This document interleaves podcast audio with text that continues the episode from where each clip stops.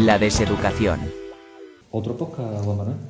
Otro podcast. Otro podcast y además este con, con un poquito de, de sabor especial, ¿no?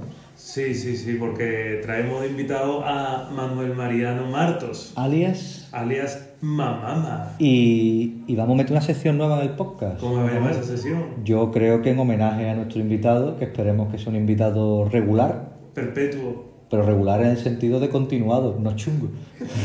sino un invitado regular, le, le vamos a llamar a la sección Mamamando la historia. Es la, es la- es la que esperamos todos. Pequeñas pildoritas de historia que nos van a resumir uno, dos, tres minutitos, cinco, quince, lo que veamos.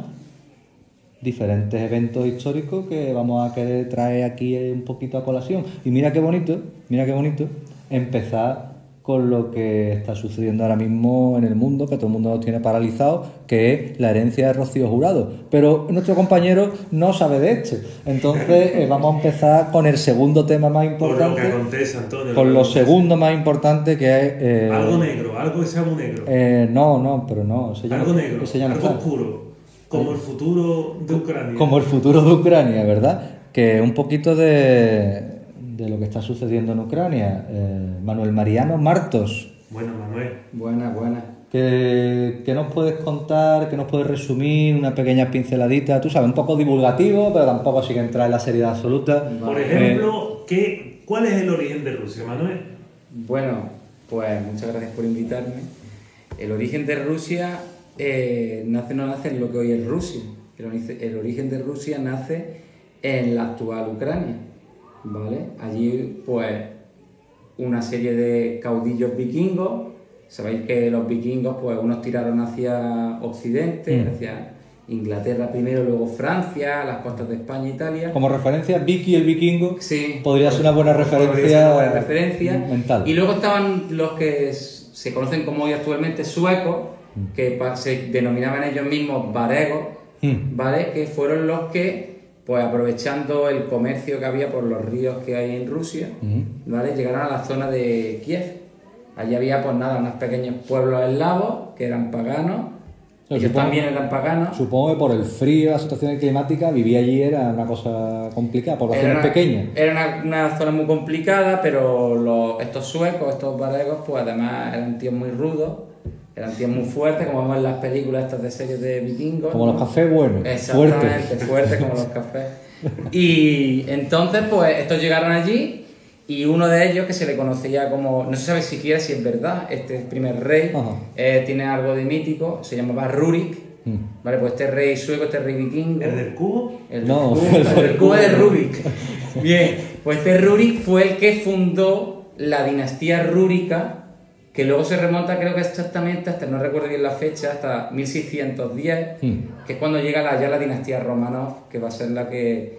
La que se hace- llegue a la que se asienta. Efectivamente, lo que pasa, esta dinastía en Kiev, en lo que es la Ucrania de Kiev, se va, va a llegar hasta que llegan ya los descendientes de Genghis Khan y conquistan prácticamente todas, sabéis que llegaron hasta las puertas. Es decir, que aquella zona tiene un peso histórico Eh, muy importante. muchísimo. Todo el origen de Rusia que, Se que nace en Kiev, Eh, nace en Kiev y por eso el hijo de Putin, el hijo de Putin. el hijo de Putin, pues, eh, que aparte de que- decir muchas veces que es lo que he dicho, que dice que lo peor que ha podido pasar en la historia es que hubiera caído la Unión Soviética, pues, y de hecho por eso no puede ver al Partido Comunista Soviético, porque le echa la culpa de que De la caída. Pues mira que a Putin caída. se le tacha en algunos lados de comunista.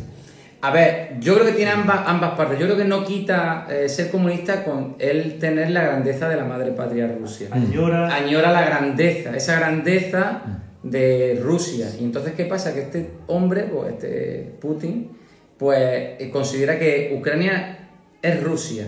Es el nacimiento donde nace Rusia y entonces no la puede dejar. Sería un fa hombre, luego hay factores que podemos hablar luego Es un poco como- económicos, Como la vuelta al útero, ¿no? Efecti- materno, volver al útero de, Rusia efectivamente. Sin soltar lo que ahora es Rusia en la actualidad, es decir, Claro. recuperar, eh, porque claro, se- de- la perspectiva que se está planteando ahora es eh, como la, la restauración de la antigua Unión Soviética, ir Claro. recuperando eh, países o fragmentos de, de terreno perdido. Claro, es muy, eso va a ser muy difícil porque la gran mayoría de países que formaban lo que es la Unión Soviética ya están en la OTAN.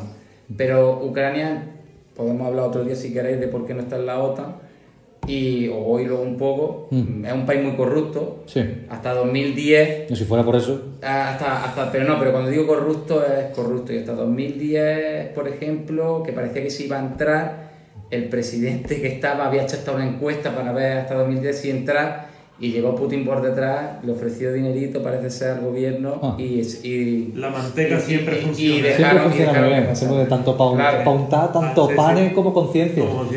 a, modo, a modo, si queréis, de, de anécdota, porque a mí me gusta, sabéis que me gusta mucho el. Imperio Romano de Oriente, Sí, Bizancio. sí, romano y entonces, y entonces eh, anécdota voy a decir, eh, el pueblo este de Ucrania, que eran paganos, se convirtieron al cristianismo por un rey que tuvieron que se llamaba Vladimir. Bueno, pues este Vladimir, o Vladimiro, que es como se diría en español, Sí. pues se, se casó con la hermana del emperador, uno de los emperadores más poderosos de la época, que fue Basilio II, se le apodó como el matabúlgaros, porque conquistó toda Bulgaria. Mm. Buen, buen apodo. ¿eh? Buen apodo, Sí, sí. pero el más bueno están los, los, los y- el vulgarito. Los Necesitaba- están muy ricos. Me gusta mucho que allí sea el matabúlgaro y aquí tengamos el matamoro. ¿no? Aquí tengamos a Matamoros, Poto, a Poto y a Kiko. Eh, Matamoros. Bueno, este hombre, a modo de llamar de matabúlgaros, porque lo que hizo fue, entre otras cosas, fue que en vez de matar a todo el ejército del zar de Rusia, de, Ah. perdón, de Bulgaria, porque el título de zar, para que tengáis vosotros, por eso dice la tercera Roma a Rusia, el título de zar significa literalmente César. No es ni emperador, no es literalmente César. La traducción de Por eso es- la dinastía de los romanos se considera que la tercera Roma. Y dice que cuando caiga la tercera Roma ya no habrá una cuarta. Oye, O sea, y, dice- y- y volviendo un poco al tema actual, eh, un recorrido histórico más reciente, eh, ¿tiene cierta similitud no tiene cierta similitud con lo que pasó en Crimea en, en 2014, cuando Rusia hizo una incursión? ¿Qué, qué semejanza si A ver, hay? mm, tiene semejanza de que, mira, vamos a ver, eh, tampoco yo soy un, un experto en esto, pero si no recuerdo mal, eh, Crimea, antes de la disolución de la Unión Soviética, mm, había pertenecido durante el zarato de Rusia a, a lo, a lo que era el, el imperio ruso.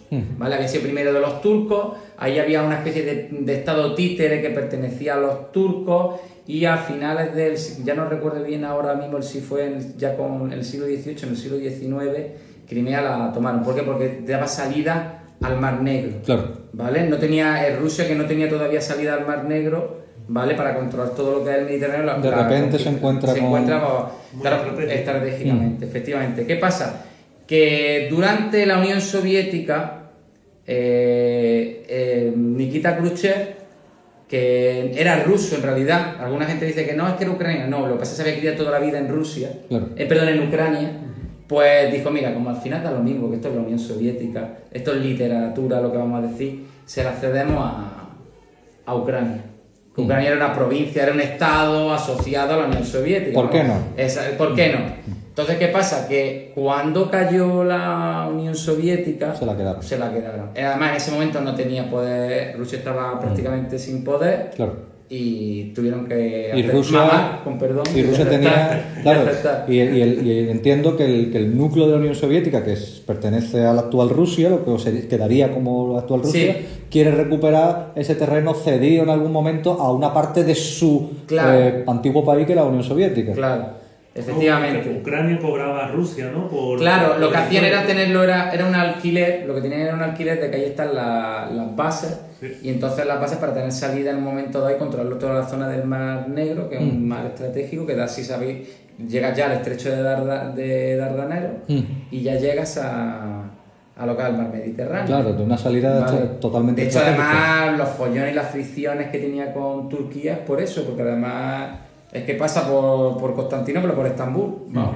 Entonces, eh, de hecho, históricamente los rusos y los, y los turcos nunca se han llevado muy No, bien, no, porque no. uno ha crecido a costa del otro. Y, el, y el- la entrada en Crimea, como estábamos diciendo, fue una entrada. Porque, claro, ahora no nos recordamos con, con nitidez, como estamos un poquito No, fue un, fue un paseo militar porque la mayoría de la población es rusa. Mantenía el Ah, espíritu soviético. eh, prorrusa Mm. y entonces además hablan ruso porque Ucrania ese es el problema. En Ucrania se calcula que más de un 30% de la población de Habla Ucrania ruso. habla ruso. Sí. En todas zonas dispersadas. Y utilizan, se sienten ucranianos muchos de ellos, la mayoría. Lo que pasa es que sienten además, a- antes de la guerra, eh, ellos se sentían como un pueblo hermano de, de, de Rusia. O sea, podemos comparar más como nosotros con Portugal, mucho más, mucho más. Que Sí, sí. con Sucede lo Portugal. mismo en Bielorrusia, donde Claro. la, la mayoría de la población solo habla ruso. Claro. Algunos también saben bielorruso, pero es un Claro, idioma... muy, es muy Claro, difícil de hecho, de- de- en la Edad Media se conocían a estos tres pueblos como unos le llamaban, la, a, que- ahora no recuerdo a cuál, estaba la Alta Rusia, la Media Rusia y la Baja Rusia.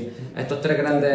Y- y- Como Villarriba y Villabajo. Sí, como Villarriba y Villabajo. El Fairy, buen Fairy. Exactamente. Que- que llega un Está- momento que- está- Putin está actuando de Fairy ahora. que, que, que- que llega un momento que es difícil muy de- desligar eh, la cultura generada nueva en el país de la cultura Claro. eh, que, que- que residía antes de la separación de la Unión Soviética. Entonces, claro, mucho actual ucraniano eh, no se ha separado de la cultura soviética. No, y- culturalmente no, pero ellos sí. El problema es que ellos han visto que desde 2010 tenían la oportunidad de poder haber entrado, parece ser, en la Unión Europea. Mm. Yo tengo mis dudas porque, aunque Ucrania es un país donde se come, porque es verdad, no es un país pobre, pero no es un país como para que. Yo no creo que cumpliera los requisitos de la, de la Unión Europea. Tiene que tener una democracia bien consolidada. Claro, eh, y eh, con- consol- como democracia de votar, sí, pero existía tantísimo alto de corrupción. Sí, sí que no Eh, existe una Pero- tasa muy alta de corrupción. Fíjate, ha salido, ha salido a colación y de lo que está sucediendo en Ucrania que en la misma situación con respecto a la OTAN se encuentra Finlandia.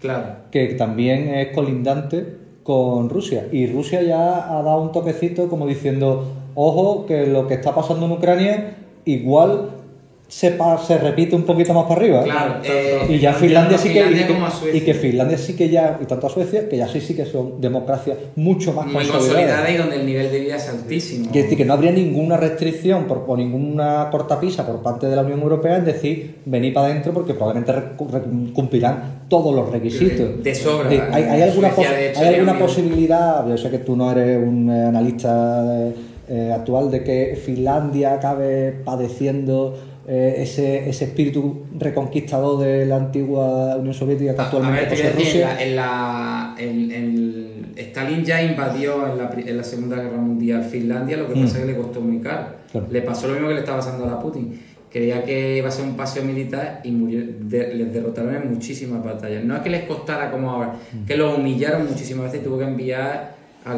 lo que es muchísimas El- tropas el para, grueso, poder, para poder tomar Finlandia. Mm. ¿Vale? Pero ahora mismo, ahora sería mucho más complicado que, que- que lo, que lo que está pasando en Ucrania. Sí, no, no Porque creo yo porque... creo que no, no hay un sentimiento Es que en Putin lo que Finlandia, claro, es que Finlandia, Finlandia en primer lugar siempre ha sido un país aparte, hoy en día también es uno de los países más ricos de, de Europa, igual que Suecia, y ellos no tenían ganas de entrar en la Unión Europea, perdón, en la Unión Europea, en la OTAN, Mm. Pero que están provocando países que no les interesa porque viven muy bien, están muy a gusto, pasan de los problemas. Que busca un caparazón. De, y claro, están diciendo, si lo está haciendo con Ucrania, eh, lo, lo está provocando eh, Putin. Putin. Yo, mira, yo muchas veces se lo digo a él. ¿Qué pasa? Que ha conseguido que mucha gente que no era pro OTAN, otra vez, eh, Está sea, empezando a, le está a dando la, despertar le está el dando la sentimiento de, un ejército europeo Claro. más, más potente, ¿no? Y- pero no, no parece que vaya a ver el mismo camino que Ucrania porque, como estamos diciendo, ese sentimiento prorruso eh, no existe, o por lo menos No, no no, tan, no, desarrollado yo, eh, en Finlandia, Finlandia Suecia. Finlandia es verdad que ha tenido alguna, al- algunas veces ha sido dominada por, en la época de la Rusia de los zares, pero... Que, que- no. que en Ucrania hay una facción del pueblo importante que está además es una lengua autóctona de allí, no tiene nada que ver. Además digo que, está, ¿no? que, puede ser que parte de, de Ucrania, de los ucranianos, ese sentimiento prorruso, estén de, de verdad queriendo que pase lo que está pasando. No, no con bombas, no con muertes, sino que de verdad haya una reabsorción. Yo creo que todo es. Yo creo que Putin lo que ha hecho ha sido que ahora mismo exista en Ucrania, la mayoría del pueblo ucraniano, un odio a Rusia. Bueno, claro, evidentemente lo ha hecho, tan- ha todo hecho- a Putin, lo ha hecho también, tan mal. Lo ha hecho tan, tan, tan mal. O sea, Ha despertado porque, un nacionalismo, Claro, ¿no? a- ya lo había. Ya lo había porque sus ganas, porque tenía ganas de anexionarse a la, a la Unión Europea, Mm. porque ahí tienes, por ejemplo, Estonia, Letonia, todos estos países han crecido mucho económicamente, sin ir más lejos nosotros también, o Italia, Mm. que cuando entramos se nos conocían como los PIG. ¿No? Y Sí, entonces sí, ahora esas ayudas están yendo, las ayudas que nos habían dado a Italia, a los pueblos del sur del Mediterráneo, Mm. pues ahora se las están dando a los pueblos del que- este de Europa. Que, que quizá que en el país ucraniano haya un polo tan destacado, un polo ideológico tan, destaca- tan destacado prorruso, eh, despertó en algún momento el polo contrario, que es un, un sentimiento ucraniano mucho más potente. Pero que, que digo que, que esa parte de Ucrania que es prorrusa eh, probablemente eh, estuviera queriendo este intento de Rusia, quizás no Sí. esta forma. Claro, no, pero- no, todo lo que es la región, por supuesto Crimea, la región del Donbass, del Donbass, que ya hubo que, una, una guerra. el- que prácticamente toda la población habla ruso allí, pues ha provocado además que, que además allí se sabe que se habían creado, re- bueno, en Crimea también, que decían que habían sido soldados autóctonos, que se metió, hoy, eh, luego Rusia reconoció que eran soldados rusos, pues se crearon la- las dos famosas repúblicas de Lugansk y de Donetsk, creo que Sí. recordar que se, Mm, se buen equipo el Shakhtar. Y sí, sí. Sí, y- jugado bien. Exactamente. Y, y esas, dos, esas dos repúblicas prácticamente de facto ya eran. no estaban reconocidas, solamente las reconocía Rusia, pero de facto ahí ondeaba, ondeaba una bandera propia suya Ah. Y eran prácticamente como dos provincias más que se iban a anexionar a, a, a Rusia. a Rusia. Bueno, Juan Manuel, yo creo que, que las pinceladas de, Sí. de Manuel Mariano Martos Sí. ha traído mucha luz. Pi- Pincelada o graffiti en Graffiti, pared, Sí, porque- yo creo que ha sido más bien eh, un, un óleo. Un óleo, un óleo de. Un óleo, pero que, que ha sido interesante y bastante ilustrativo. No sabemos, no sabemos si cuando se publique este podcast la guerra, la guerra habrá acabado, pero lo que va a tener que acabar seguro Es el podcast. es el podcast, Juan Manuel.